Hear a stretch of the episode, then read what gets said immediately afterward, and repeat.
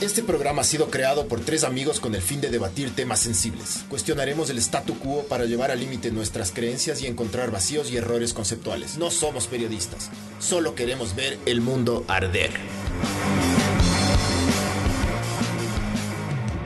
Buenas, estamos en Ver el Mundo Arder. Hoy tenemos a Luis Peñerrera, doctor Luis Peñerrera, médico especializado en medicina del deporte y además un deportista de aventura reconocido en el país. Y vamos a hablar sobre un tema poco polémico que a mí me apasiona, que es el tema del dopaje en los deportes. Luis, muchas gracias por venir. Eh, realmente es un gusto para mí estar con ustedes. Es un placer que me hayas invitado, Osvaldo, eh, ya que compartimos la misma pasión, lo que es el deporte de, aventura. Y como tú dices, es un tema eh, muy polémico que a mucha gente no le gusta hablar. En cambio, a otra gente le gusta hablar. Y creo que es importante, creo que en este tema tenemos que involucrarnos todos, ¿sí? Sea médicos, deportistas, entrenadores, porque realmente vivimos eh, en un mundo que se ha magnificado mucho el deporte.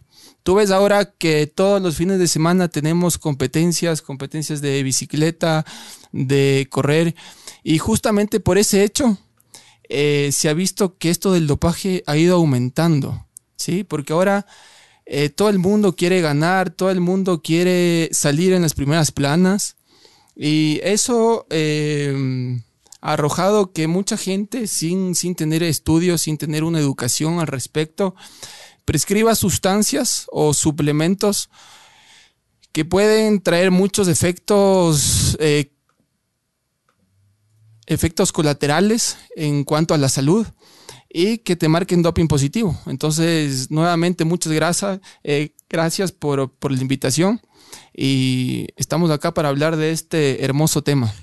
Bueno, empecemos entonces una pregunta y la más fundamental. ¿Qué es el doping o qué es el dopaje? Bueno, para responderte esta pregunta, yo creo que es necesario saber que esto del doping no viene desde, desde hace cinco años ni diez años, sino que ya viene hace mucho tiempo atrás, ¿sí? Yo creo que desde inicios de la humanidad ya se conoce lo que es el doping, ¿sí? Siempre ha habido una rivalidad entre los deportistas. Eh, ¿Y para qué? Porque yo creo que detrás de, de lo que es el deporte no es simplemente jugar o no es simplemente hacer deporte, sino que vienen muchos factores, que es la parte económica, es la parte de marketing, entonces, cabe mencionar que esto del doping eh, se ve eh, desde siglo XVI, siglo XV, ¿sí? Y justamente yo estaba leyendo un poquito de historia acerca de esto y mencionaban que en carreras de caballos, ¿sí? Ya se empezó a doparles a los caballos, ¿sí? No a los deportistas. Imagínate tú eso. Entonces, para contestarte la pregunta, que es importantísimo entender esto. El doping es el uso de sustancias, ¿sí? O marcadores eh, de aquellas sustancias, ¿sí? Ilegales, obviamente, que de una manera artificial te hacen aumentar el rendimiento deportivo. Ya, esta definición eh, lo emitió el en el 2004 la organización que se encarga de las Olimpiadas. Entonces, sumamente importante conocer esto de la definición del dopaje. Ya, perfecto. ¿Cuál es tu postura con respecto al dopaje? ¿Es algo positivo, o negativo? ¿Debe haber una prohibición frente al dopaje? ¿Se debe regular? O sea, yo creo que esa pregunta que me haces tan prematura, de entrada te voy a decir que no, que no estoy de acuerdo. No estoy de acuerdo, obviamente, porque soy médico, ¿sí? Y tienen muchos efectos adversos del dopaje. Se ha visto muchas muertes en cuanto al dopaje. La primera muerte que sucedió eh, por el dopaje fue igual como te mencionaba hace mucho tiempo. La primera muerte sucedió, si no, si mal no recuerdo, fue en el año 1860. Imagínate, hace cuánto tiempo sucedió la primera muerte que fue un ciclista de origen británico, me parece. ¿Por qué? Porque empezaron a hacerse, eh, a hacer eh, competencias de ciclismo de seis etapas. Entonces lo que buscaban los entrenadores, buscaban los médicos, era que ese ciclista pueda aguantar en un ritmo eh, completamente elevado esas seis etapas. Entonces, y mira tú, el, si esto sucedió en una carrera de seis etapas, ahora las grandes vueltas que tú conoces son 21 etapas, 23 etapas, son más de 3.000 kilómetros de competencia. Entonces es algo también un poco absurdo, ¿no? Eh, entonces de entrada yo te voy a decir que, que no estoy de acuerdo a esto. Ya, perfecto. A mí me encanta eso y me parece fundamental preguntar porque mi postura es pro doping, no en la medida de decir, tipo, todo el mundo tiene que doparse, sino me parece que deben bajarse ya las caretas como con las drogas, deben legalizarse, debe regularse y admitir que el deporte no sería lo que es ahora sin el doping. O sea, evoluciona, en mi criterio personal, el deporte evoluciona en diferentes maneras, ¿no? Científicamente, por ejemplo, eh, el, suelo en el que, en el corren los corredores, eh, las bicicletas, los componentes, los materiales que se utilizan, el entrenamiento, la nutrición, eh, todo se ha tecnificado de una manera bastante grande en los últimos 100 años, digamos, pero llega un límite. Entonces, claro, si quieres que se rompan récords o que algo mejore, tienes que buscar otra forma. Para mí, el, doping o el uso de sustancias eh, que originalmente tienen una, raíz médica, ¿no? Porque son medicamentos que se utilizan para, por ejemplo, el EPO, la eh, se utiliza para tratar pacientes con, anemia, con, algún tipo de anemia, eh, para pacientes con cáncer o cosas así, ¿no? que después, de hecho, Michel Ferrari, que fue el, médico que le asistió a, Lance Armstrong en su, en su dopaje, en, su sistema, eh, él, tuvo la visión de, decir, bueno, ¿y qué, pasa en una persona sana o en un deportista sano?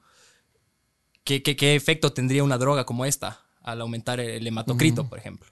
Topando el tema, perdón que te interrumpa, esto del EPO, es importante conocer la parte médica, porque ahora todo el mundo habla de EPO, todo el mundo eh, conocemos eh, internacionalmente, incluso a nivel nacional, deportistas que han ocupado EPO, pero yo creo que hay que partir siempre de la base y conocer qué es esto.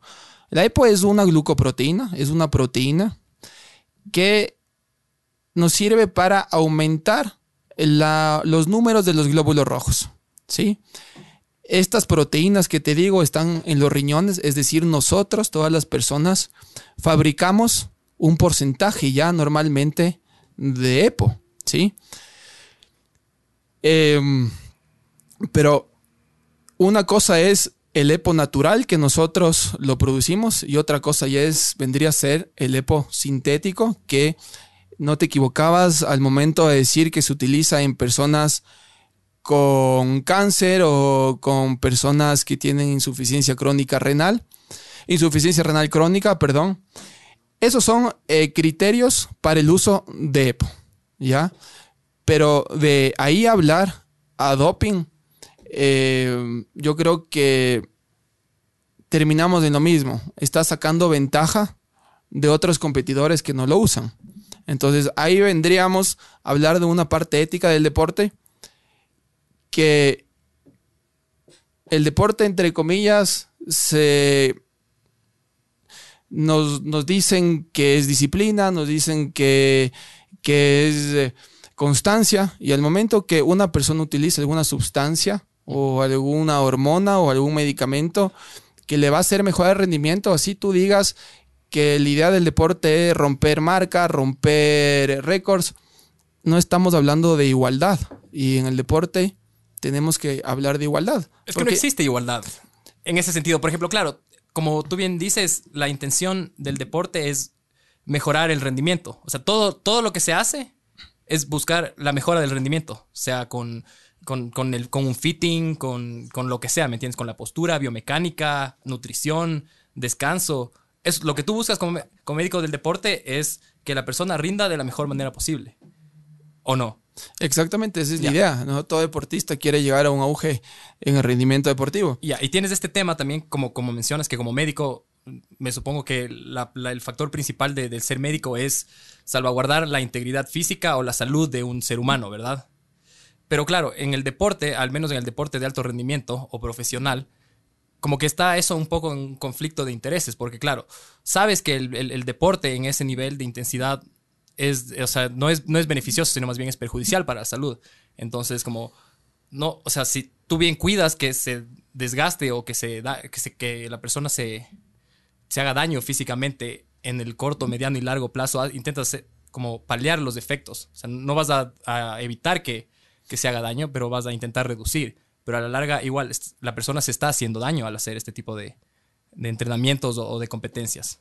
Sí, exactamente lo que tú dices, ¿no? Pero igual hay que mencionar que el uso de sustancias o de hormonas prohibidas eh, ya se ha visto que tiene muchos efectos colaterales. O sea, si nos podríamos a enumerar tantas cosas que pasan en tu cuerpo eh, de a corto plazo, a larga, a largo plazo, se ha visto muchas muertes. Entonces, o sea, pero ¿qué casos específicos? Por ejemplo, claro, porque me parece que muchas veces se habla desde, desde claro, un, colectivo imaginario que no es tan real, ¿no? O sea, como que, claro, hay muchas muertes, eh, pero más muertes hay por alcohol y tabaco, que son legales, ¿me entiendes? Eh, pero, claro, ¿cuáles son las muertes específicas relacionadas directamente al dopaje? Si me que la causa directa haya sido doping. Te podría enumerar algunos, algunos nombres, ¿sí? Eh, no sé. Desde el mismo caso que te digo, eh, que fue hace 1800 y pico, se ¿Sabes qué visto. sustancia fue? Me parece que fue eh, uso excesivo de, de cocaína. No. Porque hay diversas, hay diversas Claro, sustancias. que- claro, claro que sí. que O cada sea, unas tienen más o ma- dependiendo del uso. O sea, tenemos un listado que es el listado de la WADA, que es el listado que podemos conseguir en internet, que es un sinnúmero de, de medicamentos. Realmente el- la causa de la muerte de este ciclista que te digo, no recuerdo realmente, pero se ha visto muchos, muchos casos a, a nivel de a nivel mundial durante toda la historia. Bueno, la, la Agencia Mundial Antidopaje, o WADA en las siglas en inglés, menciona los siguientes criterios para, estar en- para que una sustancia esté dentro de su lista prohibida, porque claro, no es específica y claro, no enumera absolutamente todas y da paso para, para que algunas sustancias que no estén reguladas directamente en la lista igual entren dentro de la categoría. Y dice uno, que tenga el potencial o que de mejorar o que mejore el desempeño deportivo, eh, que representa un riesgo actual o potencial a la salud del atleta o que viole el espíritu del deporte. Entonces, claro, es lo que hacen este tipo de instituciones para mí es dejar estas, estas, estas áreas grises de libre interpretación. Como decir que viola el espíritu del deporte. Entonces, ¿quién termi- determina eso? ¿Me cachas? En última instancia. Es como, si es que algo políticamente no le viene bien a alguien dentro de la institución que tiene el poder de, de definir el resultado de una competencia, va a decir, ah, bueno, no, es que esa sustancia viola, la- si me cachas. Sí, sí, ¿Qué- sí, te entiendo ejemplo, tu postura. Es lo que pasó, por ejemplo, con el tema de Gonzalo Calisto, que fue sancionado por doping por la IAF eh, durante dos años y corrió el Guaira, el Guaira Sinchi en el 2017. 2017. Y quedaron terceros y descalificaron al equipo porque un, el que quedó cuarto, el equipo que quedó cuarto, un checo, hizo un post en Facebook que decía que qué pasaba en ese caso, porque él tenía una sanción que estaba vigente en ese momento, que est- estaba a dos meses de cumplirse, eh, con el deporte de aventura. Entonces, primero, él tenía una sanción de la IAF, que era la, la Asociación Inter- eh, Internacional de Atletismo, o la Federación, eh, que no, nada tenía que ver con la ARWS, que es la, la- la Organización Mundial de Aventura. Ellos se agarraron de, un, de, un, de parte del reglamento, porque leí el reglamento, y buscaron una de estas reglas que decía como que mancha el nombre de la institución o del deporte. Y es como, a él no le hicieron un control de dopaje para el Guaira, no, a- ni a ningún otro equipo, y le sancionaron por doping, pero no porque él se haya dopado para esa carrera. Te puedo, te puedo interrumpir aquí un poquito. Eh, la gente no- que está viendo, por favor, eh, si tienen el número en pantalla para llamar, eh, pueden hacer llamadas en vivo, escribir por WhatsApp o escribir en Facebook para comentar o hacer sus aportes al respecto ahí. En cuanto al caso que tú nos comentas, ¿sí? De Gonzalo, que fue en el año 2017, a él le suspendieron eh, por uso de Epo. eritropoyetina, de EPO, ¿sí? En el año 2015, a raíz de que ganó, Quedó quedó quinto. quinto, en quinto puesto en el Mont Blanc, ¿sí? Que es una carrera de trail running bien conocida a nivel mundial Es el mundial de... si nos ponemos a leer, ¿sí? El Código Mundial Antidopaje, que es hecho por la AMA, sí, que eso también está en el internet. Es un libro entero, o sea, están todas las, las reglas en cuestión antidopaje. Hay un punto que dice que al momento que tú le, o que al momento que un deportista recibe una sanción, ¿sí? En el caso de Gonzalo fue dos años, no puede concursar en ninguna otra carrera durante ese tiempo de sanción. Es decir, si es que a Gonzalo le eh, pusieron la sanción en el 2015, él no podía correr en, ningún, en ninguna otra carrera durante dos años. De ninguna federación. De ninguna federación. ¿Sí? Eso no lo digo yo, ¿sí? Eso lo dice la, el Código Mundial, el Código Mundial Antidopaje. ¿Sí? Entonces, em, y realmente a él le pusieron dos años, que es la sanción mínima que le podían haber dado, porque tranquilamente él podía haber llegado a cuatro años de sanción. Y eso lo dice el código que, que te estoy mencionando. ¿Ya? Entonces, hubo mucha polémica en este caso, pero he leído muchas veces el código y el código dice eso. Entonces, así haya competido en otra federación, no podía haber competido durante esos dos años que él tuvo la sanción. ¿Ya? Ajá, eso quiero poner bien claro. Súper bien, o sea, me parece genial, porque claro, la, la RWS hizo un, o sea, emitió un comunicado y nunca mencionó ese código, por ejemplo. Ellos se, se, rigieron únicamente en su reglamento eh, y te digo, claro, se agarraron de los pelos de cualquier cosa. Claro, viéndole de ese, de ese modo, sí. Pero yo no, yo no estaba enterado del código y ellos nunca hicieron una cita del código, que es, sea, deberían haberse me supongo que si la, la RWS es la Asociación Mundial de Aventura, debería haberse eh, asesorado un poco mejor. Y realmente eh, la AMA, sí, por, por, las siglas en inglés, eh, es el instituto o el órgano máximo en cuestión de dopaje. Entonces, creo que todas las federaciones, todas las organizaciones de carreras se deben regir por, esa, por ese reglamento, si no estaríamos hablando tú de una cosa y yo de otra cosa. Eh, bien, me parece genial. Ahora, volviendo al tema de, la AMA o de, la Agencia Mundial Antidopaje o la, o, la WADA, el tema es precisamente ese, ¿no? Que el nombre de por sí establece que tiene que haber una lucha en contra del dopaje. Que el dopaje no debe existir, no debe usarse y es algo intrínsecamente negativo. Yo particularmente no creo eso. De hecho, esa es, la razón de, hacer un podcast al, respecto, porque el doping para mí es necesario en el deporte. Precisamente carreras de 21 etapas. Yo te podría, yo te podría preguntar una cosa. Si ahora yo me convierto en entrevistador. Hágale, hágale. o sea, es un debate más que nada. El, dame tus argumentos, ¿sí? del por qué tú estarías a favor del doping. Y yo solo te voy a decir un argumento, que podría tener muchos. Ya. Simplemente tiene muchos efectos colaterales en cuestión de la salud.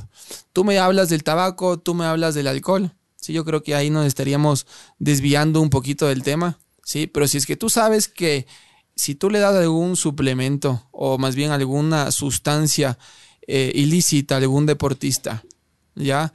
Y, ilícita siendo la palabra clave ahorita a corto o a largo plazo esa persona va a tener eh, problemas de presión, hipotensión, puede tener problemas de corazón, puede tener eh, insuficiencia renal, insuficiencia hepática. Pero puede, puede, un, sin, sinnúmero de cosas. Puede, tener los mismos efectos por sedentarismo, pero. Si me gachas. O sea, ¿cuál es el efecto adverso o cuál es el posible riesgo de tomar demasiada agua? Si te tomas 7 litros de agua en un segundo o en un minuto, ¿qué te puede pasar físicamente? Físicamente, que te encharques de edema. O sea, es peligroso tomar agua, ¿me cachas? O sea, también puedes argumentar en ese sentido. O sea, algo tan, tan sencillo y tan inocuo como, como el agua puede resultar potencialmente peligroso. Entonces también depende mucho de cómo utilices toda una cierta sustancia. Es que si es que nos vamos por ese lado, todo lo que nos rodea al humano al fin y al cabo va a tener su riesgo. Exacto. Ese es precisamente la, o sea, mi argumento a, favor del doping es que si tú, alguien está llamando, bien. físicamente. Oli. Que te tema. Puedes bajarle a tu compu, porfas. Hola, Miguelito. Oli. Oli. ¿Sabes con quién hablas? Sí. Fabio, ¿qué más, bro? Bien, bro, vos. Todo bien. Estás al aire. Comente. ¿Estoy, ¿Estoy al aire o no estoy al aire? Estás al aire, bro. Hola. Sí, ¿me escuchas? Apágale a tu compu, porfa.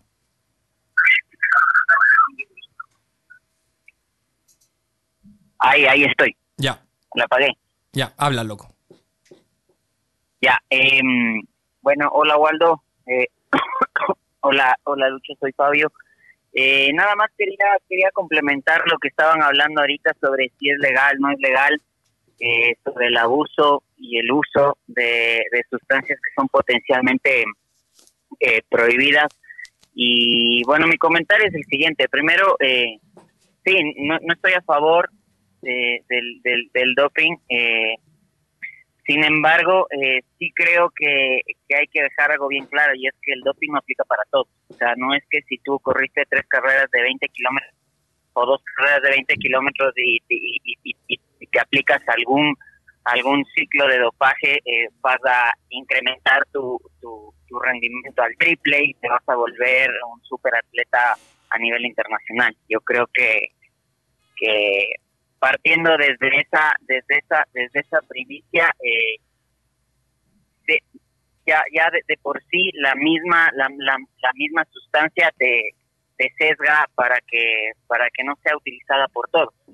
Eh, no creo que se la deba regular ni ni, ni ni ni estoy a favor del doping pero sí creo que si por último se deja de se deja de regular este tema y se vuelve un, un, un- tema transparente para todos los atletas, eh, pasarían muchísimas cosas que, que, que, que atletas se dopan y no van a tener los resultados, como, como pasó en un documental que vi, que ahí el Waldo me lo, me lo, me lo recomendó, y, y fue eso. O sea, en realidad el doping no es no es para todos, debes tener ciertas condiciones, no sé exactamente cuáles son, y ahí espero que el invitado nos, nos, nos, nos nos guíe un poquito mejor, pero mm, sí creo que hay que hay que tener en cuenta dos puntos. El primero, que el doping no es para todos eh, y de cierta forma ya te sesga para que cierto tipo de atletas lo puedan aprovechar y el resto simplemente se envenenen y, no sé, tengan efectos colaterales a la salud. Y lo segundo, lo que decía el Waldo, eh, eh, tú puedes tener casos de insuficiencia renal por miles de factores que no sean el doping. Yo no, no, no, no, he leído mucho sobre el tema en, temas de, de- salud, pero hasta cierto punto eh, no me parece un argumento válido o muy pesado como para que digas que no se puede eh, regular el doping o, o volverse legal el doping o estar en contra del doping porque te va a cagar la salud. Eh, porque te puedes cagar la salud por miles de factores que hoy son legales. Así que, nada, eh, me parece súper chévere el tema, me apasiona muchísimo, los felicito mucho y, y dele, con los programas que me gustan mucho. De una, bro. Gracias, loco. Luchito. Muchísimas Ya, gracias por tu llamada, mi hermano. Y un punto muy importante que acabas de decir, que el doping no es para todos. De lo que eh, te entendí es lo que te refieres, que si es que una persona consume alguna sustancia prohibida y no entrena, ¿sí? Es obvio que él no va a tener todos los beneficios que, que le va a traer esa sustancia, ¿no? Es algo lógico si una persona así consuma muchas sustancias y está al frente del televisor, obviamente que no va a aumentar el rendimiento, ¿sí? No, pero incluso, incluso entrenando, hay veces que la droga no aumenta tu rendimiento. O sea, Eh, no todo el mundo se recuerdo- dopa y Lance Armstrong iba a ser Lance Armstrong y ganar siete Tours de France, ¿me cachas? Obviamente ahí vamos a topar, ahí vamos a topar también otros temas que también van a influir, que son factores, perdón, intrínsecos de cada deportista. Y, y ¿a qué me refiero con esos factores intrínsecos? La genética del deportista, las fibras musculares del deportista, la composición corporal del deportista, ¿sí? Entonces, ahí primero hay que decir que eh, todos los deportistas son diferentes, todos los deportistas tienen una genética diferente. unos mejores que otros, ¿sí? Entonces, eh, si obviamente lo que tú dices, eh, comparto, ¿no? Si todos se dopan, que muchos lo hacen, no todos van a ser, eh, por ejemplo, Armstrong, ¿sí? Pero ahí recaemos de lo que digo. ¿Qué genética tiene Armstrong? ¿Qué composición corporal tiene? ¿Qué somatotipo tiene? No ¿Qué tenía, no tenía un musculares? VO2 max muy alto, ¿Ya? ¿verdad? Quiero eh, también contestarte un poquito con... Acabo de leer un estudio que se hizo... ¿Qué porcentaje sube del VO2 máximo en personas que consumen sustancias prohibidas? Y aproximadamente es un 8-10%, ¿sí? Que te hace aumentar el... que realmente no es mucho si, si, si nos ponemos a ver, ¿no? Pero eh, deportistas que, que se dopan, ¿sí? si podemos eh, llamarlo así, se ha visto que a comparación de otras personas, de otros deportistas que no consumen sustancias ilícitas, suben el VO2 máximo un aproximadamente un 8-10%. Y Entonces, eso es general. ese es un estudio que se hizo, un estudio de una buena fuente, ¿Sabes cuántos deportistas se, se metieron al estudio? pues, como 75. más o menos. Tampoco es, no hay como hacer muchos estudios en, en este tipo Porque de es casos, prohibido. porque realmente es prohibido, porque estamos hablando de vidas, estamos hablando de seres humanos y para realizar estudios de este caso se necesita muchas aprobaciones de comité de bioética, entonces Que no te dan. que no te dan, O sea, exactamente. tienes una paradoja ahí, me cachas, un círculo vicioso. O sea, no hay muchos estudios, entonces tienes información sesgada, limitada, limitada, muy limitada. limitada, diría yo, más que sesgada. sí, sí, definitivamente limitada. Entonces, lo que tú dices es, es obvio, ¿no? Pero eso como, como, te, como te digo y te vuelvo a repetir, hay otros factores propios del deportista que van a influir si es el campeón o no campeón del tour. Así. Agüita de panela como Nairo, mijo. A lo, a lo antiguo. Claro. lo- Agüita de panela y, Y Pinoli y Machi. Camijino. Bueno, bro, ¿algo más? Eh, no, nada más. Listo, pana. gracias. Gracias a vos, loco. Un abrazo. Muchas gracias, cuídate. Sigamos, loco. A ver, argumentos, argumentos, estamos ahí. Yo les entiendo todos los argumentos de lo que les he entendido y escuchado. Es, mencionan siempre las otras drogas, ¿no? Que consumimos diariamente, eh, alcohol, tabaco, Para mí no Una- tanto es eso, sino es más un tema de libre elección, loco. una serie de cosas. Pero yo creo que ahí vamos, hablamos más de, de sociología, yo creo, un poquito más de ética. De filosofía, loco. Sí, Sí. ética, de hecho. Yo creo, porque si nos vamos por, por tu argumento, pues sí, realmente el fumar te puede causar cáncer o el sedentarismo te puede causar un montón de patologías. ¿Ya? O insuficiencia renal, o insuficiencia hepática, o un sinnúmero de enfermedades. Pero, Pero tú tienes la libertad de elegir. Pero ser ¿qué- sedentario o fumar o no. exactamente. en Pero, este sentido, ¿qué, no. es, ¿qué es lo que promueve el deporte? Ahí les pregunto. ¿Qué es lo que promueve el deporte? O sea, eh, Equidad. en teoría de salud, digamos. Salud, Pero. ¿ya? Pero- que realmente el deporte que tú y yo hacemos de entrada no, es salud. Por eso te digo. Entonces ahí, ahí estás ya yéndote por un lado, ¿me entiendes? O sea, una persona que quiere llegar a ser el mejor en el mundo está dispuesto a hacer muchos sacrificios, ¿cachas? Entonces, por eso mi argumento principal en el, en el que a mí, o sea, el que yo refiero más es, tú quieres ganar, quieres ser el mejor en el mundo. O sea, ¿por qué no quieres ganar una, una carrera pequeña de 100 personas, ¿me entiendes? Quieres, quieres ser el mejor en el mundo y mostrar al mundo, por cualquier razón, aunque que tú yo eres el creo, mejor. aunque yo creo que aquí en Ecuador hay muchos muchos casos de dopaje por el simple hecho de ganar una vuelta de Cotopaxi. Sí, sí, o sea, el no te el en, en el mucho no, en el deporte amateur ahora hay mucho doping, sí, de hecho. Porque claro, o sea, el reconocimiento siempre va dependiendo del círculo o de qué tan ambicioso seas tú con respecto a, tus, a lo que quieres lograr. Y es sumamente importante lo que tú dices. Atrás del deporte o atrás del dopaje viene esa ambición, viene ese ego deportivo, viene ese reconocimiento social. Porque ahora todo el mundo quiere eh, ser el mejor. Esto de las redes sociales, quieren postear de que son primeros segundos, lo que conlleva el deporte, ¿no? O sea, Entonces- para, para, para, para diferentes personas son diferentes cuestiones, ¿no? Hay, hay diferentes personas, para muchas personas el deporte es salir de una situación económica, de una situación familiar, o simplemente, claro, es del ego descontrolado. de Hay que ver a- también que para muchas personas es el empleo. Sí, sí, sí, de hecho. Claro, es- y para muchas entonces personas es la salida de entonces una situación. me dopo o me dejan en la banca y no juego, ¿sí? Y de ahí con qué comen mis hijos. Entonces también hay que pensar eso. Obvio, no, no estoy diciendo que estoy a favor del doping. Solo estoy... Siempre, siempre va a quedar claro eso. Bien, Exactamente.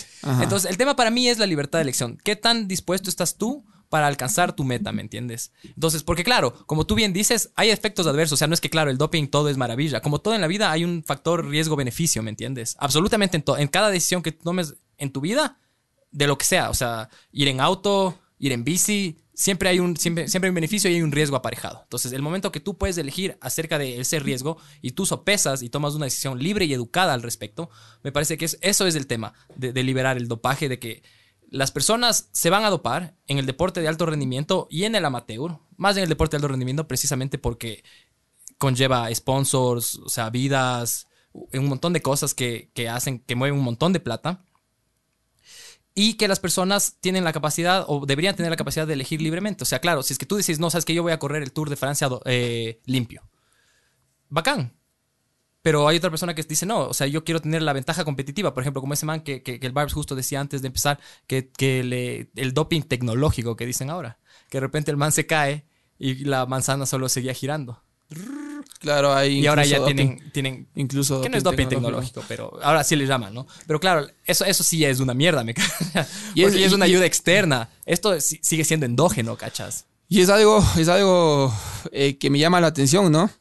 Eh, todo el mundo sabe que, tiene muchos problemas de salud, pero incluso médicos, eh, psicólogos, entrenadores eh, o todo el equipo interdisciplinario que conlleva un deportista de alto rendimiento, ellos se dan, muy aparte de que esa persona, ese deportista salga doping positivo, ellos se dan el trabajo de descubrir o de analizar ciertos métodos para que ese deportista salga el doping negativo. ¿no? Incluso médicos, incluso se ha visto que gobiernos. Como en el documental de Icarus. Eh, exactamente. Entonces se confabula todo el propio equipo, ¿sí? Para tratarle de esconder a ese deportista que es doping positivo. Entonces es, es algo que, que dices, Porque es estamos, prohibido. por- estamos, porque es prohibido. estamos luchando, si los médicos siempre vamos a luchar ya en contra del doping.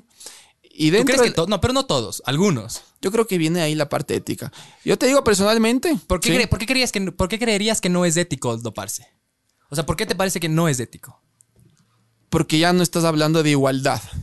¿En qué sentido? Ya.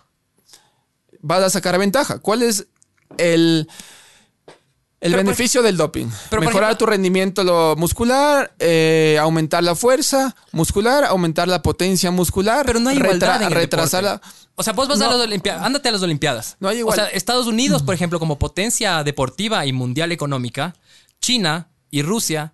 O sea, no te- o sea, un ecuatoriano, por ejemplo, Byron Guamá a las Olimpiadas y no tiene quien le pase el agua, O sea, loco. te- En, en Río de Janeiro el man tuvo que abandonar porque hacía 40 grados y el man no tenía quien le pase una Te caramañola. el- entiendo en el completamente y eso se ve en igualdad el, no. Digamos, una persona tiene una bicicleta que pesa 7 kilos y otra persona una bicicleta que pesa 15 kilos. Pero no hay igualdad, entonces. Claro, de, no entrada, hay de- de, igualdad. entrada no hay igualdad de recursos, ni de apoyo, ni de nada. Eso vas a encontrar siempre. Exacto. Ya. Ese, es- ese es mi punto. Siempre, va- siempre vas a encontrar ese tipo de cosas. Entonces, lo que te decía, ¿no? Eh, y la tecnología ha avanzado tanto que cada vez se descubren más sustancias que aumentan el rendimiento y paralelamente, ¿sí? Como igual aumenta la tecnología, realizan más métodos para, Controlar. eh, para controlar y para eh, enmascarar esto del doping. Y detectar también. O sea, Y- claro. Pero la, es, la detección siempre es posterior al, al- Siempre está más atrás la, la- la regulación, ¿cachas? Entonces siempre están un paso atrás en la detección. Siempre, siempre, claro. La detección está un paso atrás. ¿Ya? Eh, y ahora lo que se viene a futuro. Por eso guardan, guardan ocho años. el doping genético.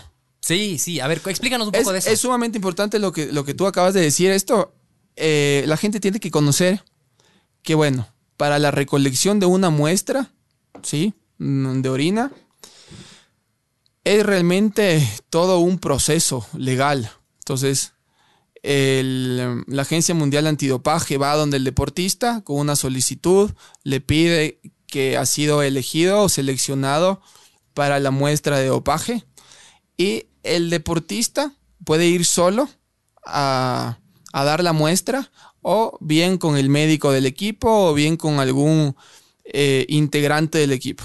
¿Sí? eh, me parece que hay como dos agentes de la Agencia Mundial Antidopaje que verifican que todo el proceso de recolección de la muestra, ¿sí? Sea completamente eh, legal.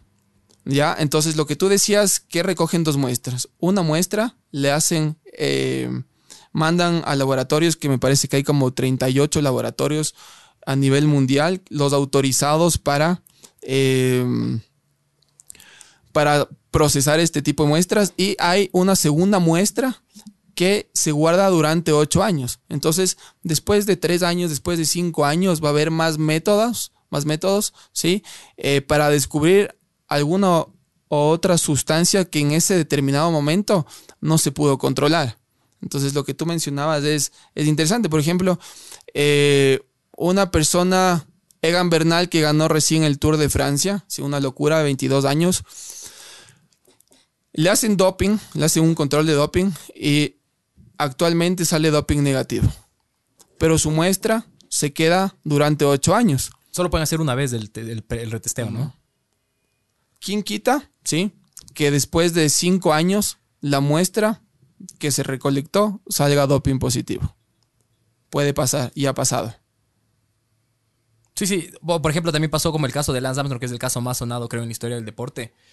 eh, que el man nunca, nunca dio. El positivo. fraude más grande de la historia. O sea, para mí es como solo la revelación. Para mí no, no era nada nuevo, ¿me cachas? No, no. O sea, no por ejemplo, por ejemplo, cuando salió eso, justo Bradley Wiggins había ganado el Tour de Francia y el man salió como que no, no, no. Tipo, muy mal que Lance Armstrong se haya dopado. Después Chris Froome ganó. Y a Chris Froome también le cacharon, pero después se cayó ligeramente como que no, no, no, en verdad era mentira, ¿no? El tema de Chris Froome es algo, Entonces como... es algo, es, es algo loco. Lance Armstrong nunca da- dio positivo por un test, ¿me cachas? Y aparte de eso, la UCI le acolitó. Y USADA le acolitó. Y todo el mundo le acolitó porque era Lance Armstrong, ¿me entiendes? Y siete años. O sea, pero sí había dado. sí, pero, pero sí dio positivo por doping, pero por ejemplo, una vez había dicho que ah, dio positivo por cortisona. Dijo, no, no, es que me dieron una cremita porque tenía, me había escaldado y, y, y justo salió positivo por eso. Pero también, ah, justo eso me, me- me hace acuerdo de un tema particular que es muy interesante y, y hay que hablar. Es de.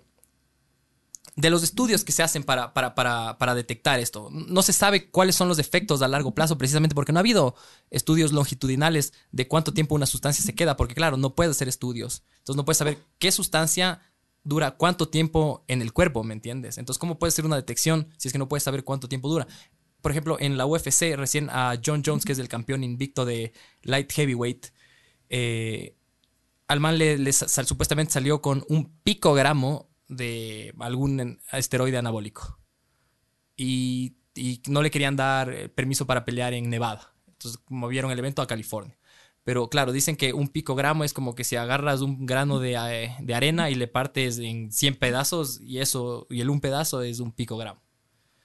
Pero claro, ¿cómo puedes saber, me entiendes? Si es que en verdad se dopó, no se dopó, si es que ese picogramo es de un, posi- de un positivo que dio meses antes o si es uno nuevo, ¿me entiendes? Entonces, es- esa es la pregunta que me parece fundamental de, acerca de los estudios, de la falta de estudios, de cómo las, las drogas o este tipo de drogas que mejoran el desempeño eh, afectan el cuerpo, cuánto tiempo duran y, y claro, mucho de lo que se dice acerca del dopaje eh, va en función de, de este tipo de, de tests que, que no tienen mucho respaldo, mucho sustento científico acerca de, de- de los efectos que tienen. El tiempo de duración es variable dependiendo de la sustancia, ¿no? Exacto. 48 horas, Pueden ser meses. 72 horas. Y también de los tests, porque hay unos tests que son un poco más sensibles que otros. Exactamente. Entonces, sí es, es importante mencionar eso, lo que tú, lo que tú hablabas. Y dependiendo de la sustancia que, que estamos hablando, ¿no? Entonces, como te decía, 72 horas, 48 horas. Entonces es importante analizar eso. Y lamentablemente no hay muchos estudios respecto a eso. Por lo que eh, estamos tratando con la salud de las personas. Entonces, ¿quién va a coger 70 deportistas, sí, para eh, analizar qué hace que si yo me invento la testosterona durante un tiempo? Pero las farmacéuticas sí hacen eso. Con test subjects antes de sacar una droga al mercado. Tienen que hacerlo. Es por ley que tienen que hacerlo. ¿Sí me cachas? Claro, claro. Entonces es súper loco porque, claro, a las farmacéuticas sí les dan los permisos, pero a... a- Es que ahí hay que ver también los medios de intereses y cuánta plata de por medio hay. pero- y en el doping también hay millones. Las farmacéuticas es un, un marketing es una tremendo, industria, es una una industria. industria. Exactamente. Pero te digo, las, o sea, el doping también mueve miles de millones, de millones a nivel mundial. O sea, es incalculable.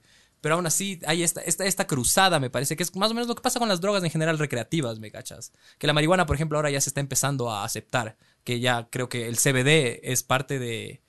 Ah, que justo estaba investigando. La marihuana en sí no puedes utilizar, o sea, sí- La marihuana sigue está, de, está- la está marihuana está dentro de la lista de la UADA está prohibida. como dopaje. Ajá, pero el. CBD no.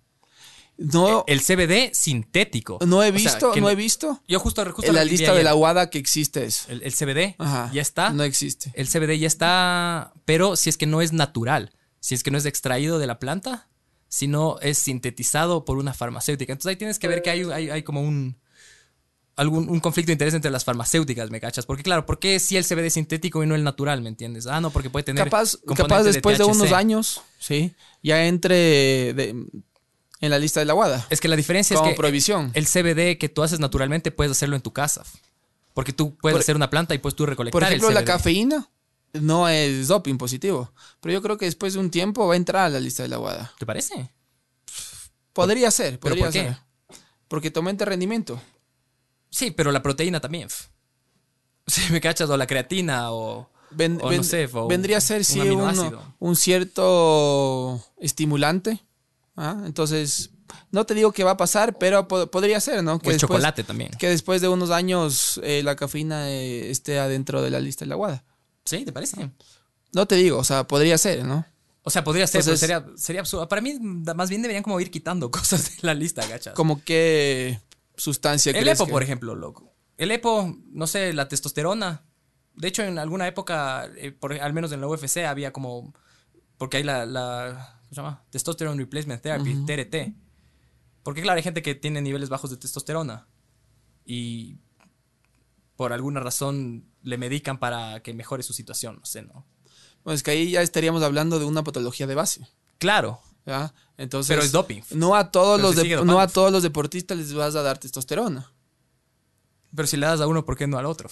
porque realmente tiene deficiencia de testosterona. Sí, Por pero- ejemplo, hablemos de hormona de crecimiento. La hormona de crecimiento está dentro de la lista de la WADA, es decir, una sustancia prohibida en el ámbito deportivo. Pero si hablamos de una persona que no produce hormona de crecimiento en su cuerpo, entonces tendría todo el criterio médico de inyectarle la hormona de crecimiento. Es algo loco porque tengo, eh, ha habido algunas personas, sobre todo personas que hacen musculación, hipertrofia, que van a mi consultorio a pedir que les inyecte hormona de crecimiento. Sabor, y ¿no? de una. Obviamente les digo que sí. Ya. No, obviamente les digo que no, ¿no? Pero es algo, es algo tremendo como a la gente le, le gusta estar, o sea, cueste lo que cueste, le encanta o le gusta estar súper tuco, súper fit, no le importa la salud, no le importa qué le vaya a pasar de aquí en 5 años, no le importa qué le vaya a pasar en 10 años, simplemente le importa la belleza de ese momento. Pero tienes la cirugía cosmética, loco, que es medicina. Pero, o sea. Ah, pero ahí estamos hablando de ahí otro punto, Ahí no ¿no? estás hablando de medicina reconstructiva, de cirugía reconstructiva, sino de tipo ponerse tetas o una rinoplastia porque tipo quiere verse mejor, ¿cachas? No, y están en todo el derecho. Yo no digo que está mal eso. Pero no está prohibido. Si me cachas, vos vas a un médico, listo, y sabes qué, no me gusta mi nariz, boom. El otro man dice, no, chucha, me siento un flaco verga, huevón, quiero hormona del crecimiento, quiero testosterona, brother. Si me cachas. ¿Por qué el criterio no es el mismo? Por lo que te digo, porque estamos, el, el riesgo de una cirugía es más grande que mandarse estamos en contra de la ética del deporte. Pero, por ejemplo, este hermano es un deportista competitivo, ¿cachas? Si no es un, un no- usuario casual. Pero no tiene una patología de base y no tiene criterio sea, médico tiene una para, patología, tal vez. para. Pero después, esas sustancias, después de 5 o 10 años, le puede pasar factura. Entonces, Obvio. ¿quién fue el médico que le prescribió? Pero te digo, a los cirujanos plásticos, después de que se les revienta un implante, no es que le meten una, una demanda. O algunas, en algunos No. casos sí, me imagino. Pero claro, puedes decir como que no, el implante falló, me cachas. O, ah, sabes que no me gustó la nariz que me hiciste. ya nada. Claro, es el riesgo de toda cirugía. Obvio. Todo, todo, todo, por eso te digo, todo tiene un riesgo y un beneficio. Y cada uno tiene que sopesar esa huevada, loco. A ver, unas preguntas del público. Eh, un pana de, desde YouTube dice: eh, Hola, Oli, una pregunta. ¿Hay control de dopaje en todas las disciplinas deportivas de acá en Ecuador? Esa es una muy buena pregunta. Sí, excelente pregunta. Y lamentablemente no. Eh, vemos que en un porcentaje reducido de, de competencias a nivel nacional hay control de dopaje, ¿ya? ¿Sabes? ¿Has visto Yo en por- alguna? Yo no he visto ninguna. Yo creo que ¿En fútbol, tal vez? en Panamericanos, en ¿Nacionales? fútbol, primera Ah, división, fútbol, fútbol, fútbol, sí. primera división sí hay, en todos los partidos. Todos los partidos. Me parece que sí, en todos los partidos, sí. Eh, pero ¿por qué no hay? Porque por tema económico. Aparte de Entonces, laboratorios de aquí. aquí no hay laboratorio. Toca mandar. Lo que, te, lo que te decía, hay como 36 o 38 laboratorios a nivel mundial. Entonces, todas las muestras que se recolectan, ¿sí? ya sea de fútbol o de otro deporte, salen del país para ser estudiadas. Pero yo creo que en muchas competencias amateur debería ya realizarse el control de DOP. Por ejemplo, el Ironman de Manta. Es una competencia internacional completamente llamativa para deportistas de aquí del Ecuador y de otros países que quieren clasificar al que mundial. quieren clasificar al mundial. ¿Sí? Entonces, yo creo que deberían eh, establecerse ya normas a nivel nacional en diferentes competencias y, por ejemplo, en el Ironman, a los tres primeros de todas las categorías, hacerse control de doping. Pero eso debería mandar la, la, eh, o sea, la franquicia, ¿no? O sea, no, no la franquicia, perdón, el, el organizador a nivel mundial. O sea, la, la marca. No creo que exigen eso. Aquí no se Es hace, que no ¿no? exigen. No exigen. Entonces, claro, aquí vienen Y- ahí de afuera y y, es como hacerse- y que, hacer- sabe que es fácil. Y realizar un estudio en muchas competencias desde aquí. Sí, en los propios Guayaracinchis, en carreras de en carreras de bicicleta. Sí, capaz como ¿Tienes idea es, más o menos cuánto cuesta o no? es considerado un deporte amateur. No les importa si es que sale positivo o negativo. Pero del Adventure, del ARWS, el Guaracinchi es, Aquí no hay. es- O sea, pero es parte de- de- del circuito mundial. y aquí no se hace control Y no se va a hacer. antidopaje. Y yo creo que los organizadores de aquí deberían realizar. Pero ¿cuánto costaría? En, en cuestión precios no te podría Porque decir. tienen que mandar a algún lado. O sea, o a Estados Unidos, que sería lo, lo más cercano. o Nada tal más lo cercano me parece hay un laboratorio en Cuba ¿Ya? que todas las muestras de acá del, del país van a Cuba. ¿Ah, sí? Pero para responderle la pregunta a la persona que nos preguntó, hay muy pocas competencias que se hacen pruebas de dopaje. Fútbol principalmente. Fútbol principalmente es lo que conlleva más, más dinero, más gente. Pero en mi criterio yo creo que se debería implementar ah, en muchas competencias más controles. Ya, de una. Eh, bueno, otro, José Wes dice, las competencias son tan exigentes y cada vez más extremas. A la final, eso provoca que más gente busque doparse para aguantar tanto desgaste. Que de hecho, por ejemplo, para mí, la gente que corre el Tour de France están dopados, al menos los 10 primeros, incluso los gregarios, como que es necesario. ¿Cómo puedes aguantar? A ver, el desgaste, ¿cuántas calorías más o menos consumirá una persona en, en- en una etapa? En una etapa. Aproximadamente. O sea, en el ritmo que van. Porque aparte no es que están yendo, sino van a Lo 40, que pasa es 50. que se consiguen unas 1500, 2000 calorías. Mínimo. No, mucho más. 1500. O sea, son Un- 5 una- horas. Son 5 horas. Unas 2500 calorías. Es que también es dependiendo de la persona, ¿no? Pero yo creo unas 2500, 3000 calorías por etapa. También hay que ver factores externos, ¿no? Humedad, calor, altimetría. Pero 3000 dices tú, que es más o menos. Yo creo que bajo unos 3000. Y máximo. Mínimo. Unos 4000, 4500. Solo en esas 3 horas o 4 o 5 horas. Entre 3 y 5 horas que puede durar una etapa. Más lo que consumen en el día por existir. Claro, por la tasa metabólica basal que se llama, que son las calorías que la persona tiene que consumir simplemente para, para vivir el día a día. Y ¿Cómo lo- te metes tantas calorías? No puedes meterte en un día. pero te puedes meter con sustancias permitidas. Claro, no, no, o sea, más, más allá del doping, no, no, sino, o sea, en la ingesta calórica cotidiana para recuperar. O sea, porque claro, tienes un desgaste tan grande. Como bebidas hidratantes que tienen muchos carbohidratos, con geles, ¿sí? Porque pegarte Proteínas. proteínas, carbohidratos en polvo. Porque con llegar a, a, a esas calorías en un día es imposible. Es decirle que se pegue cinco platos de arroz con carne y menestra. O sea, es imposible. A llegar eso, esas a- a eso voy, ajá. Ok, pero ya, el desgaste es tan grande, etapa tras etapa, tras etapa, tras etapa. Eso se acumula, me imagino, ¿no es cierto? Entonces los manes deben perder una cantidad absurda de peso. Pero claro, estos manes no es que llegan gorditos, no es que hacen una pretemporada que llegan ahí fibrita, o sea, o, o tuqueados, sino los manes vienen de preparaciones, de carreras incluso de preparación, y vienen entrenando a un ritmo un poco menor, pero igual bastante alto, en el que el desgaste es constante. Entonces, ¿cómo tú puedes llegar a correr 20 etapas, 21 etapas sin doparte? A ese nivel. Esa es mi pregunta. O sea, como para mí creer que los que ganan el Tour de France no se dopan es como creer en Papá Noel, ¿cachas? Porque eso lo, simplemente, humanamente no es posible. lo- a ese nivel, durante tanto tiempo, para mí es imposible, loco. No te podría afirmar que todos los que los primeros top 10 del Tour de Francia se dopan. No te podría decir ni sí ni no. Es mi creencia, ¿no? no o sea, hay obviamente mucha no hay- probabilidad de que sí por el mismo hecho de que tiene mucho desgaste físico, de que son 21 etapas, de que cada etapa son más de 150 kilómetros, de que pierden mucho peso corporal, eh, pierden mucha hemoglobina, o sea, la hemoglobina y el hematocrito disminuye mucho después de, de 21 etapas. Pero detrás de todos estos deportistas viene un equipo interdisciplinario y la importancia de trabajar con un equipo interdisciplinario, que es el médico, la nutricionista, el psicólogo deportivo, el fisioterapista. Entonces, El mecánico, bro. el mecánico, sin olvidarnos del mecánico. Em, entonces, después de cada etapa, ellos reciben un sinnúmero de sesiones y de métodos de recuperación para tratar de eh, disminuir la fatiga muscular que obtuvieron ese día y llegar en la, en el- en la mejor condición física para la siguiente etapa. Entonces, eh, lo que dice la persona que preguntó es, es tan verdad que el deporte actual de hoy en día ha cambiado tanto que hace 15 años, hace 20 años. Ahora el deporte es mucho más fuerte, hay mucho más competencia. Entonces, eso hace que las personas vayan más por sustancias prohibidas, por el mismo hecho de que el deporte es mucho más exigente.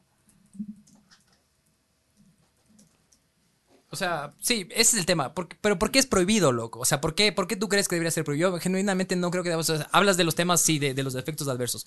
Pero claro, si es que tú ya tienes un estudio, controlas y tienes un equipo médico que se especialice en dopaje, porque claro, no hay médicos especializados. Bueno, hay algunos, pero son como medio underground, como eh, Grigory Rodchenkov, que es el pana que sale en Icarus, o Michel Ferrari, que era el pana que le ayudó a, Lance. Armstrong. Pero de ahí, claro, de ahí esas Famoso. personas est- están en las tinieblas, ¿me cachas? Porque claro, no, no, no puedes hablar, decir como que, ah, yo te voy a ayudar para que mejores tu desempeño. Porque claro, es un tema tabú y prohibido, loco, que para mí es como el mismo tema que con las drogas o, o no sé, con cualquier otro tema, eh, no sé, el matrimonio igualitario, cosas así, ¿me entiendes? Que la gente prefiere no hablar de eso y decir como que no, no, no, si es que no hablas de eso, no existe o no debería existir. Y es como, no, existe, se usa y va a seguir, va a seguir estando ahí, ¿me entiendes? La lucha contra las drogas, tienes ahí el caso de Colombia, ¿me entiendes? Que se metió millones de dólares de Estados Unidos y, y- y nunca pasó nada, ¿me entiendes? Yo creo que tú y siempre- tienes otros estados como, como, Amst- como, como Holanda, loco. Tú siempre estás comparando el por qué no es permitido el doping. Y ahí tú siempre eh, pones eh, ejemplos de drogas. de- Son drogas. Sí, pero ahí recaemos en lo que he venido hablando todos estos minutos, en la ética. Es que claro, yo, a mí me, me- me encanta, me encanta la ética, claro. ¿Qué de la ética? No, o sea, ¿por qué no sería ético? el, uso- el uso porque- de sustancias. Porque estás, eh, porque estás sacando ventaja de otra, de otro competidor. Bien es cierto que tú me dices sí. Otra persona por tener una mejor bicicleta ya de por sí está sacando ventaja. Per- otra persona eh, porque su equipo tiene más, tiene una mejor economía o tiene un mejor eh, equipo interdisciplinario ya está sacando O una por ventaja. genética. Ah, pero ahí estamos hablando ya de otra cosa. Ya Eh, la genética, ¿qué tiene que ver la genética en el doping? O sea, hay, hay- hay gente que, que es mejor que otro, ¿me cachas? Por eso, o sea, no, no todo el mundo va a, doparse y va a ser el campeón del mundo. Claro, eso está ya creo que... Sí, sí, ya, ya se estableció. Ajá, se estableció, creo que está sumamente claro que influyen otros factores. Pero claro, no hay igualdad, ese es el tema. Por ejemplo, esta pana transgénero que no me acuerdo cómo se llamaba. A ver, aquí le, justo le he buscado. Eh, no, no es transgénero, perdón, es intergénero. Que es de. Caster Semenya, ¿sí le cachas de ella? No, Eh, que corre los escuchado. 800 metros. Esa la man ganó medalla olímpica y la man tiene alta testosterona, naturalmente. Y le quieren to- hacer tomar una terapia hormonal para suprimir la producción de testosterona en su cuerpo. Sí, sí he escuchado ahorita que me, que me dices, sí he escuchado. Entonces como un- una especie de doping inverso. Sí, me cachas. Y es súper rayado eso, porque claro, ella naturalmente es- está por encima, loco. Incluso se ha visto que a muchos, a muchas deportistas se quedan embarazadas, ¿sí? Y después abortan para mejorar el rendimiento deportivo. ¿Ya? Que hay algunos casos de esos. Creo que tienes otra pregunta ahí. No, no, dale, dale, loco. A Ajá. ver, cuenta ese caso, está interesante. No, hay algunos casos a ver, ¿cómo funciona eso y por a qué? nivel mundial que ¿Casos sonados o no? sí, o sea, casos que se ha visto en, en Olimpiadas. ¿Ya? Entonces, al momento que tú te embarazas o la mujer se embaraza, eh, empieza a aumentar cierto, eh, cierta cantidad de hormonas, que esas hormonas eh, directamente hace que aumente el rendimiento deportivo. O sea, la tolerancia al dolor y cosas así, ¿o qué? ¿O por qué el rendimiento deportivo? Por el aumento de estas hormonas. ¿Ya?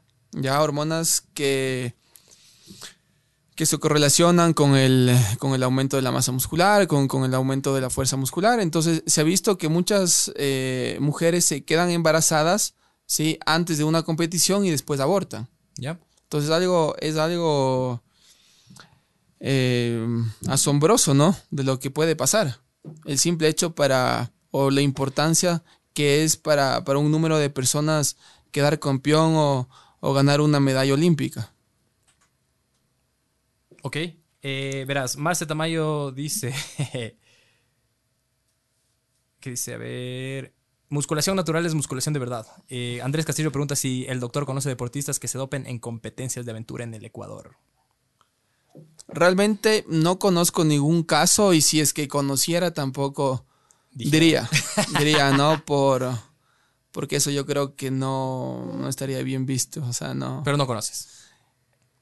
No conozco. Digamos que no conozco. Entonces, sí.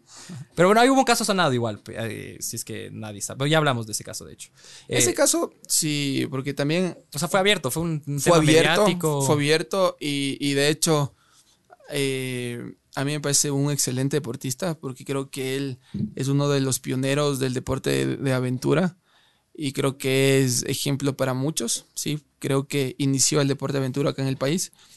Y lo que mencionaban las personas que, que lo defendían es que él por el hecho de vivir en la altura tenía una producción eh, un poquito mayor respecto a la producción de EPO.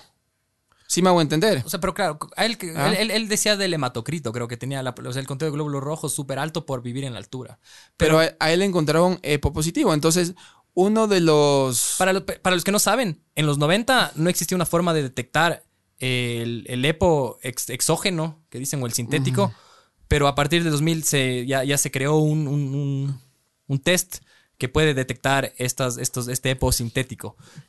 Antes de eso no se usaba, el, el criterio que usaba la UCI, por ejemplo, era el hematocrito. Ellos tenían, tienen un, tenían un límite de 50%, que de hecho yo me hice un examen de sangre a comienzos de este año y tenía 51.8, loco. Entonces hubiera dado positivo en su época. Claro, obviamente vivir en la altura y entrenar eh, te aumenta eso. Pero a él hicieron un examen de orina y él, bueno, le habían hecho algún- algunos exámenes antes, ¿no?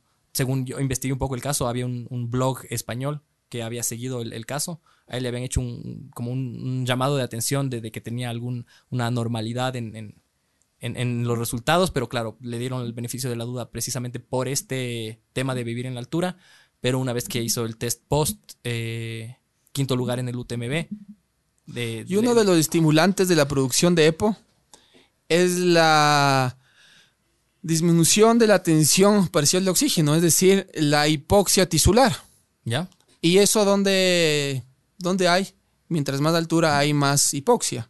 Entonces, lo que alguna vez leí es que eh, él decía que por el hecho de vivir en, sobre los 2000 metros, ¿sí? ella, él tenía una producción eh, aumentada de EPO. Pero él en la prueba que le hicieron en la orina eh, fue doping positivo. positivo. Entonces, Claro, puedes refutar lo que te dé la gana de vivir en no altura, encontraba, pero- no encontraba ninguna manera o ninguna respuesta lógica a lo que le encontraron. Bueno, eh, Carla Ceballos dice, vamos Lucho, ética en el deporte. Héctor Padilla, éxitos, doctor Peña Herrera y estimado Osvaldo Reyes, muy buen programa. Qué importante la educación a la población. Muchas gracias. Carlita es una colega y Héctor es igual Bueno, eh, un colega fisioterapista, los dos muy buenos amigos y excelentes profesionales. Gracias por escuchar. buena onda. Gorky Criollo, que nos acompañó la semana pasada, dice, si no compites en igualdad de condiciones no eres digno de ningún reconocimiento. Y Andrés Castillo dice que dudó en responder. Jeje. Pero bueno, eh, ¿en qué estamos ahorita? Que, que justo fue lo último que dijiste. En esto de la producción del EPO, del caso que, que comentábamos. Ah, sí, sí, El sí. caso famoso de aquí a nivel nacional. Él, él- él adujo, o sea, en, en su statement, en su eh, comunicado que, que- que dio a- al público desde su, desde su red, desde Facebook, de hecho fue, eh, decía que él voluntariamente o conscientemente, no me acuerdo cuál de esas dos palabras utilizó, había consumido o ingerido una sustancia que mejore el rendimiento. Entonces, de hecho, hay un montón de, de cuestiones, precisamente por la falta de estudios, acerca de qué tan sensibles son los exámenes. Por ejemplo, claro, si vos te tomas una proteína o te comes un pescado, de hecho, había comentado en uno de estos documentales un médico que habían detectado cocaína por un beso. Por ejemplo, se besó con una persona eh, que había consumido cocaína y dio positivo por cocaína. O, por ejemplo, second hand smoke, eh, ¿cómo se llama eso? Un poco creíble. Eso. fumar, fumar de segunda mano. O sea, si es que tú estás en un sitio. Y Fumador la- pasivo. Ajá, fumador pasivo. Y están fumando marihuana en, en un lugar y te queda suficiente tiempo, unos 10 minutos, no sé, lo que sea. Tú respiras eso y vas a dar positivo por marihuana. Entonces, es un tema bastante complejo acerca de, de los controles, digo, precisamente por la falta de estudios. Y, y claro, no siempre van a ser, van, van a ser certeros. Entonces, claro, mucha gente tienes ahí como eh, que está ahí apuntando el dedo y diciendo como que, bueno, no sé, Lance Armstrong, por ejemplo, el man era un hijo de puta de ser humano, ¿cachas? Pero indudablemente era el mejor ciclista que hubo en la historia de la humanidad. Do, dópese o no se dope, claro, porque claro, dópate y ves si es que gana siete Tours de France seguidos, ¿me entiendes? El man no tenía un VO2 max Yo creo, muy que es, alto. yo creo que es la Eh. manera de donde le ves. Si tú me preguntas si me parece el mejor ciclista a nivel mundial, yo digo que es el mayor estafador a nivel mundial, porque realmente él estafó a muchos patrocinadores, a muchos fans, en sí a, a toda la población, incluso Yo creo que todos sabían, loco. todos los, sponsors todos, sabían, loco. todos los del equipo sabían, eso estaba claro. El sponsor no, no sé qué tanto sabía porque ya entraría el, el gobierno de Estados Unidos porque él pertenecía a un, US Postal. al US Postal, él pertenecía a un equipo del gobierno de Estados Unidos. Incluso después tuvo eh, algún juicio, Problemas legales, sí, sí, para que problemas, la plata. problemas legales y creo que nunca devolvió. Porque al fin y al cabo el, el equipo también eh, ganó mucha plata. O sea, todos a raíz de y sus, de sus victorias. Claro, Trek, Nike. O sea, todos usufructuaron y después le dieron la espalda y dijeron, ah, no, no, es que fuiste. Claro, el tema del doping, en la medida en que es ilegal, eh, ti- o sea, claro, fomenta eso, ¿me entiendes? De, de- de- todo bien hasta que te cachen. Entonces, claro, el tema del doping es no necesariamente no hacerlo, sino que no te detecten, ¿me cachas? Y es como absurdo porque para mí debería ser abierto, en verdad. Siempre, siempre, siempre tú- vamos a volver a eso, loco. ¿Tú, A- cre- a- tú crees, o sea, de todo lo que te he escuchado, eh, tú dices que el doping tiene que ser legal? Sí, regulado. Y que claro, que hay un médico que te diga, hijo de puta. Porque claro, eso pasaba en, en los 90, cuando recién se, se empezó a usar EPO en el ciclismo, que lo, se, se volvía tan espesa la sangre porque abusaban de la sustancia, porque no se conocía los defectos, que se morían. Porque se- ya simplemente el corazón no podía bombear una sangre tan espesa. Exacto. Entonces, lo que tenían que hacer en esas épocas, lo que hacían, se ponían un, un- un pulsómetro y cuando bajaban las pulsaciones a, a cierto número, que no sé cuáles son las pulsaciones ya más, más, más bajas, tenían que, le- les pitaba la alarma para que se despierten y tenían un rodillo en la habitación del hotel para seguir pedaleando para, para no morirse, me cachas. Porque claro, estaban abusando de una sustancia. Entonces, es el tema para mí, que las sustancias, tú puedes utilizarlas como la energía nuclear, loco. me cachas, depende de cómo la uses es- es- puede- puedes usarla o abusarla.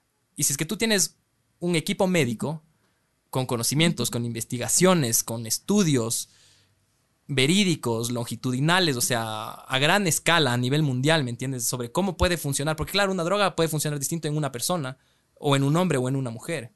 Entonces, pero si es que tú no tienes conocimiento real y vasto, entonces estás hablando desde la creencia, ¿sí me entiendes? Entonces yo, eso es lo que yo busco, que, que- que simplemente se abra el espectro, que se abra la investigación y que, y que claro, que cada uno pueda elegir eventualmente si es que está dispuesto a sacrificar su vida, porque claro, tú sabes que tomar esteroides anabólicos te hace mierda, te hace mierda el hígado, te hace mierda los riñones, el corazón, pero si es que tú estás dispuesto a asumir esos riesgos por un momento de gloria y después, puta, tener una vida de mierda o morirte a una temprana edad por un infarto, Pues bueno, si es que tú disfrutaste de ese momento de gloria, gachas.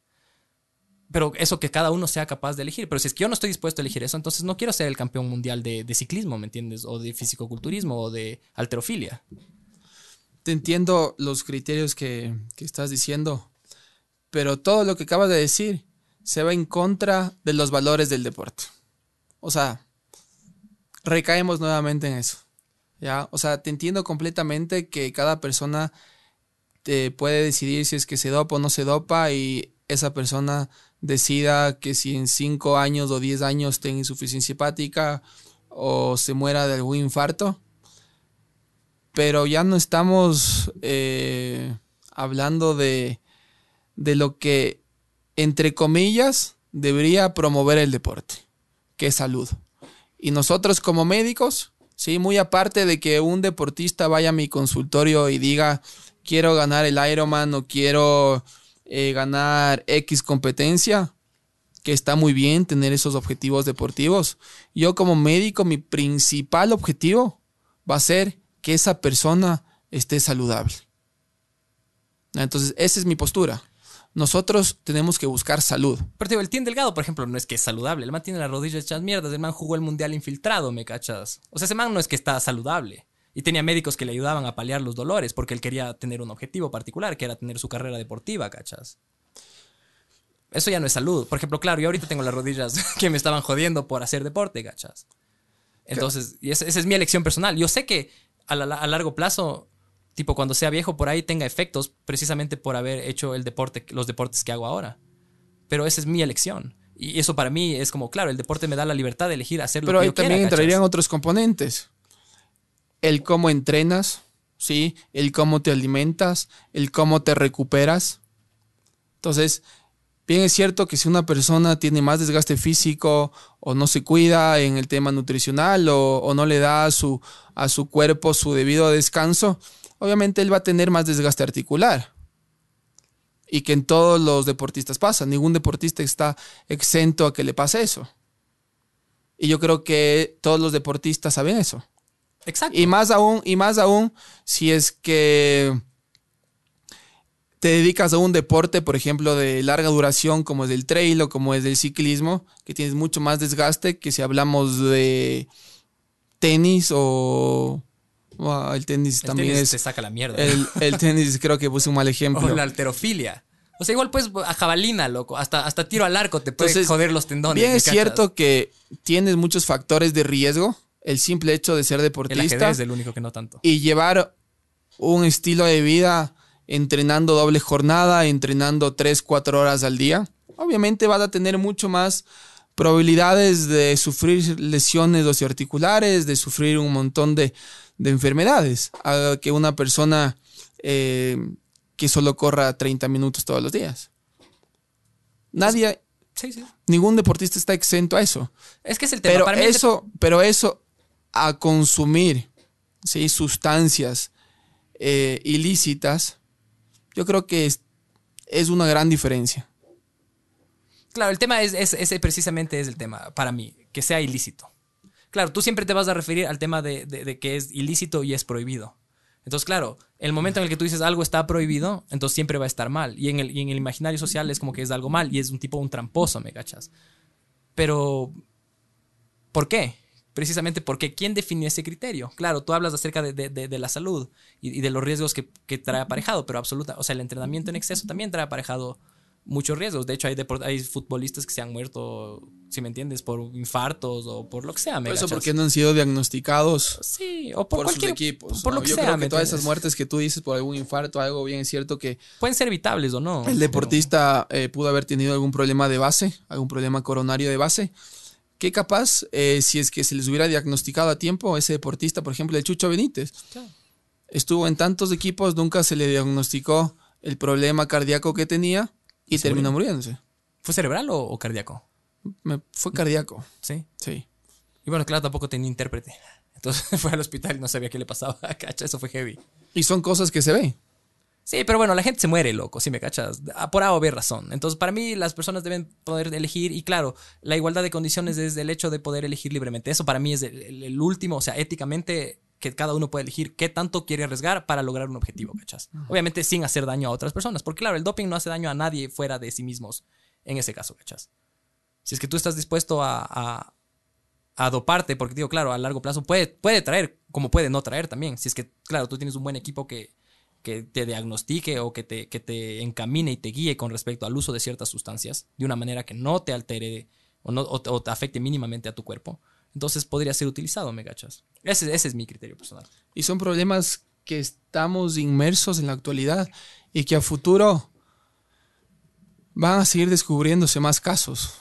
Entonces, la idea de esto, eh, aunque creo que tú no compartes mucho el que, el que se haga pruebas de dopaje. O, No, no, que se haga, o sea, es que claro, no, o sea, si es que, si es que tú dices, si es que es, si es que es legal, ahí un poco te, te contradijiste, porque anteriormente me, me dijiste que eh, tenían que hacerse pruebas de dopaje. Tú me, tú me dijiste eso. que se haga, no, que tengan que hacerse, no, no creo. o que se implementen, sí, pruebas de dopaje, o no sé si lo dijiste, pero si es que se hace legal, ya no habría razón. O sea, yo creo que, se que deberían monitorearse a los deportistas, sí, monitorear. Una cosa es controlar y prohibir y otra cosa es monitorear para ver su estado de salud, ¿me entiendes? Que no haya Ah, un yo te hago una pregunta. ¿Qué pasa si esa persona se dopa y no tiene esos recursos económicos que tú decías anteriormente para hacer esos controles? Tú no vas a tener un control del estado de salud de esa persona.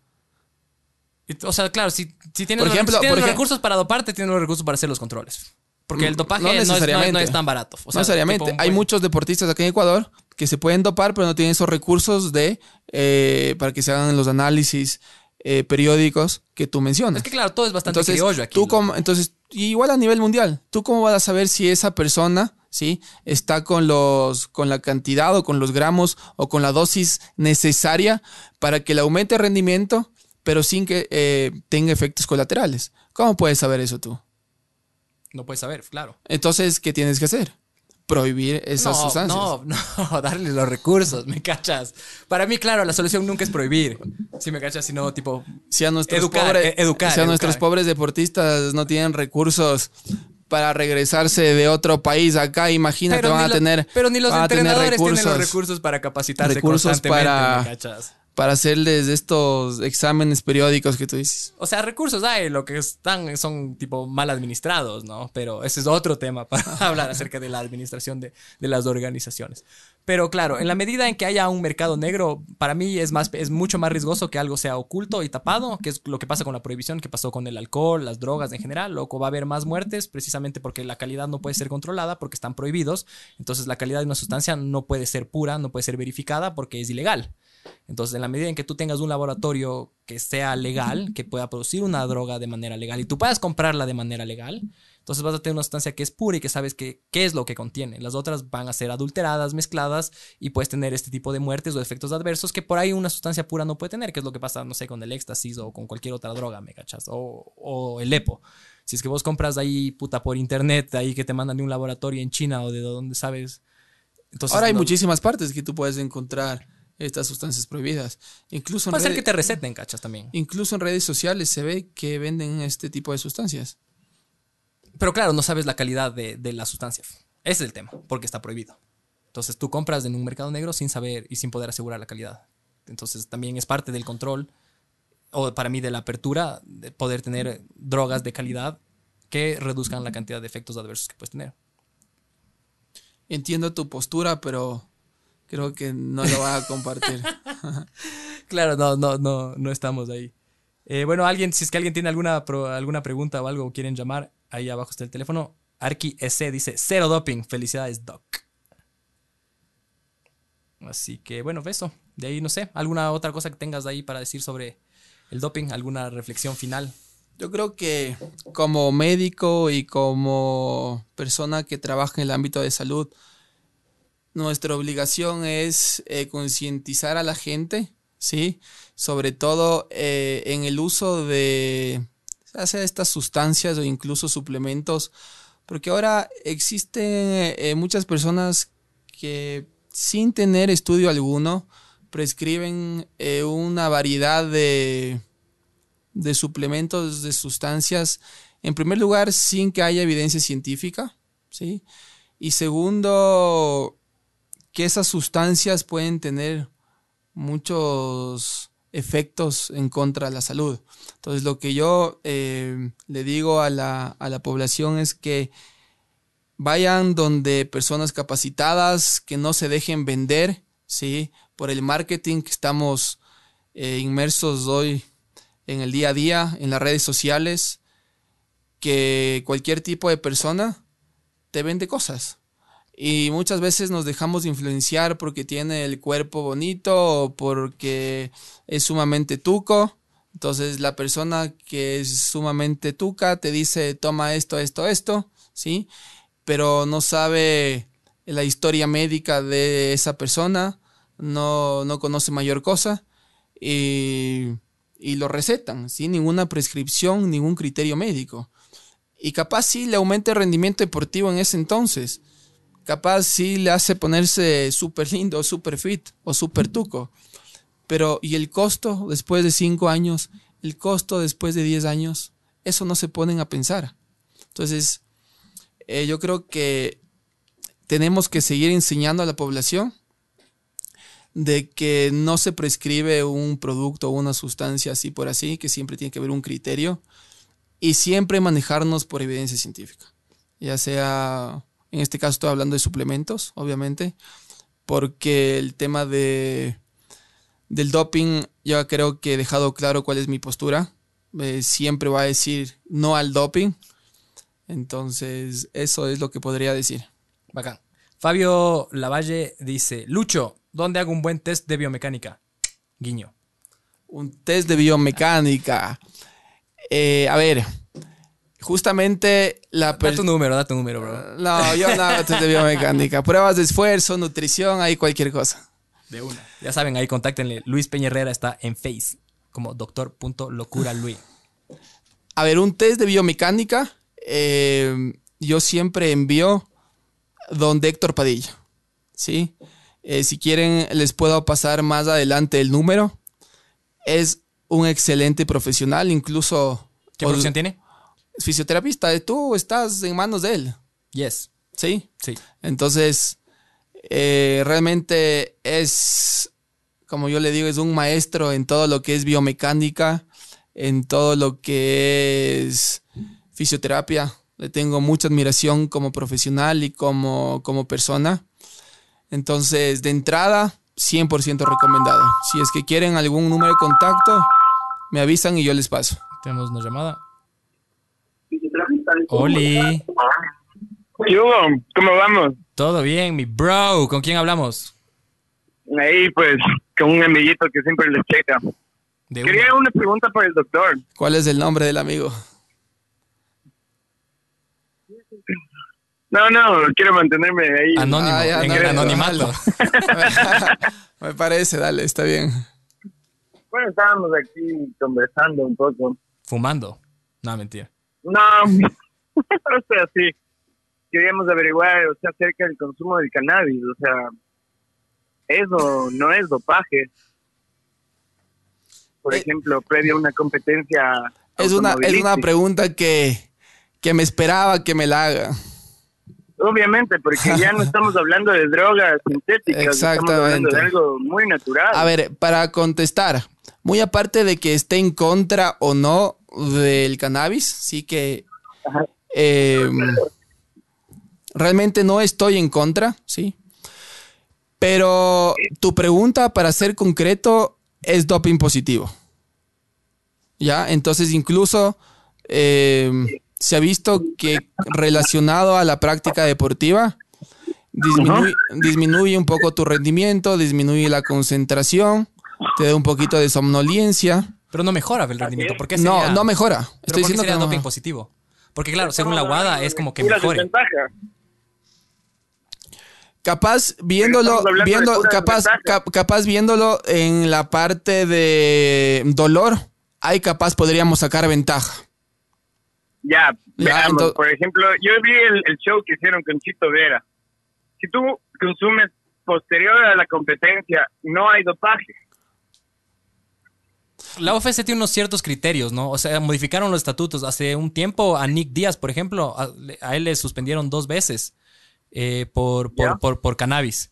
Y claro, la primera, la, la primera suspensión fue como un par de años, después le, le suspendieron como por cinco años y se le acabó directamente Claro, no, la carrera. pero es- pero eso, eso, eso ya cambió ahora, con la UFC en particular. No sé si es del cannabis en general o si es solo el CBD. Pero porque claro, USADA, que es la, la- la agencia que está regulando a la UFC ahora, tienen un convenio particular, es el primero y único convenio que tiene la USADA con una promoción privada. No, no hay otra. Ajá. Entonces, si tú te metes al, al sitio web de USADA, tienen un link, o sea, un- una página dedicada únicamente para el convenio con UFC. Entonces tú puedes eh, Ya. investigar todo eso. Por ahí. ejemplo, un vasodilatador como es el C4 no- debería estar bajo la misma característica de doping, entonces, bajo esa técnica y bajo esa lógica. Y sí está de- en la lista de la WADA. Si te metes, puedes ver que está como doping positivo. ¿Qué es el, qué es- qué es el C4? El vasodilatador. Exactamente. Qué loco. Ah, excelente conocerlo. Uno siempre está queriendo informarse igual.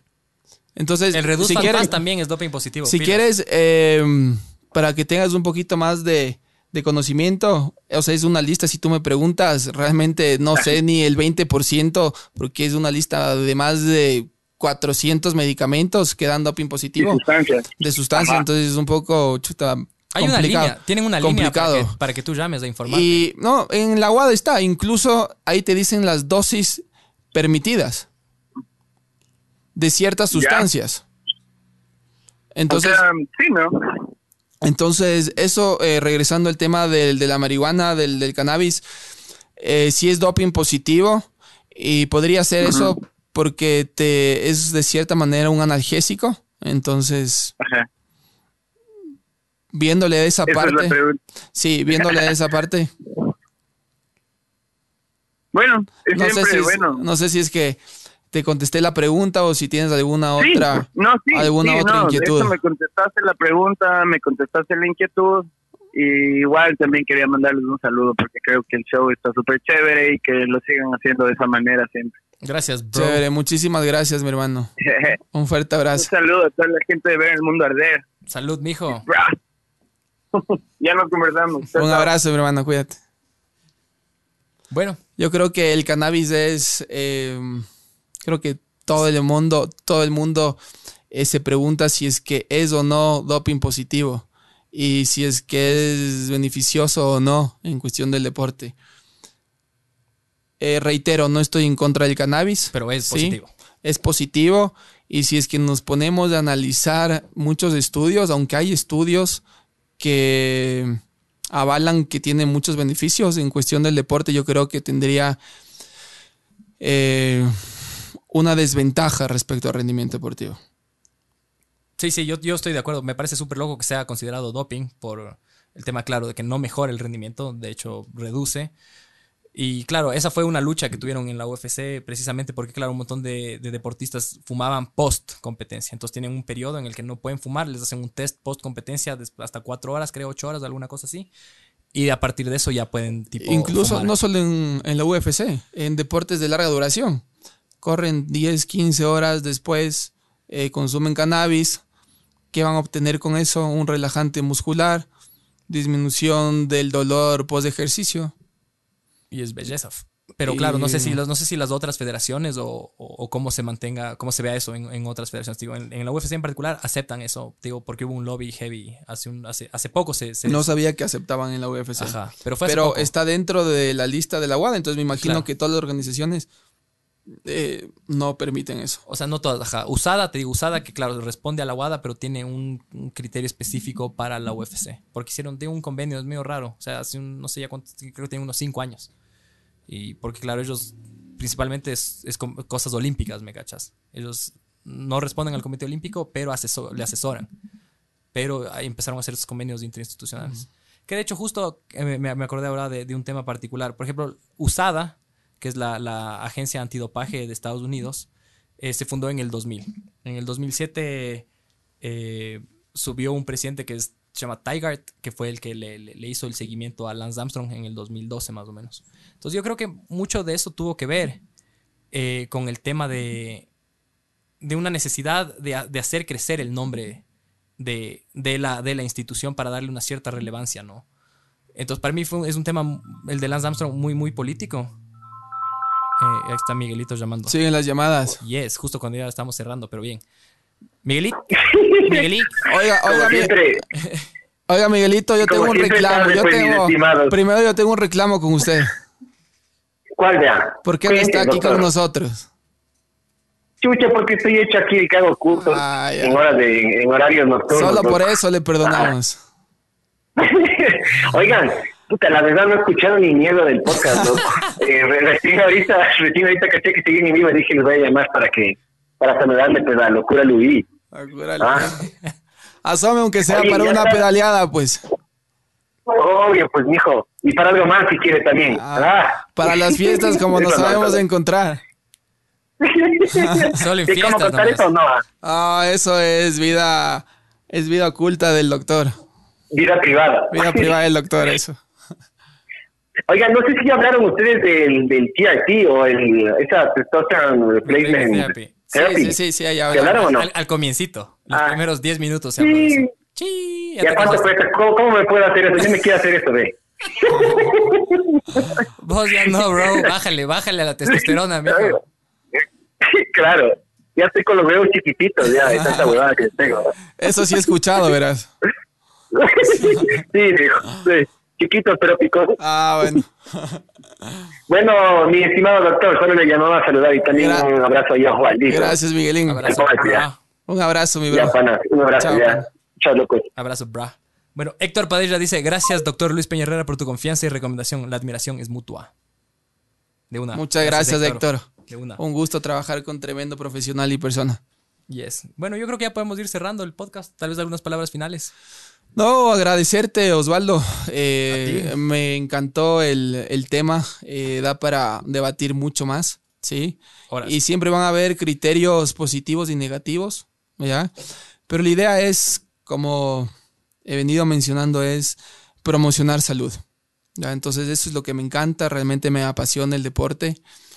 Y me da mucho gusto que ahora en la actualidad vemos tantas personas que en su debido tiempo sean, se- eh, fueron sedentarias y ya eh, cogieron esa, esa constancia, esa disciplina de hacer ejercicio por, por el bienestar de ellos mismos. Entonces, una vez más, te agradezco y espero algún momento estar otra vez acá para conversar de algún otro tema. De una, muchísimas gracias a ti, loco. Yo solo quiero decir, si es que quieren doparse, infórmense.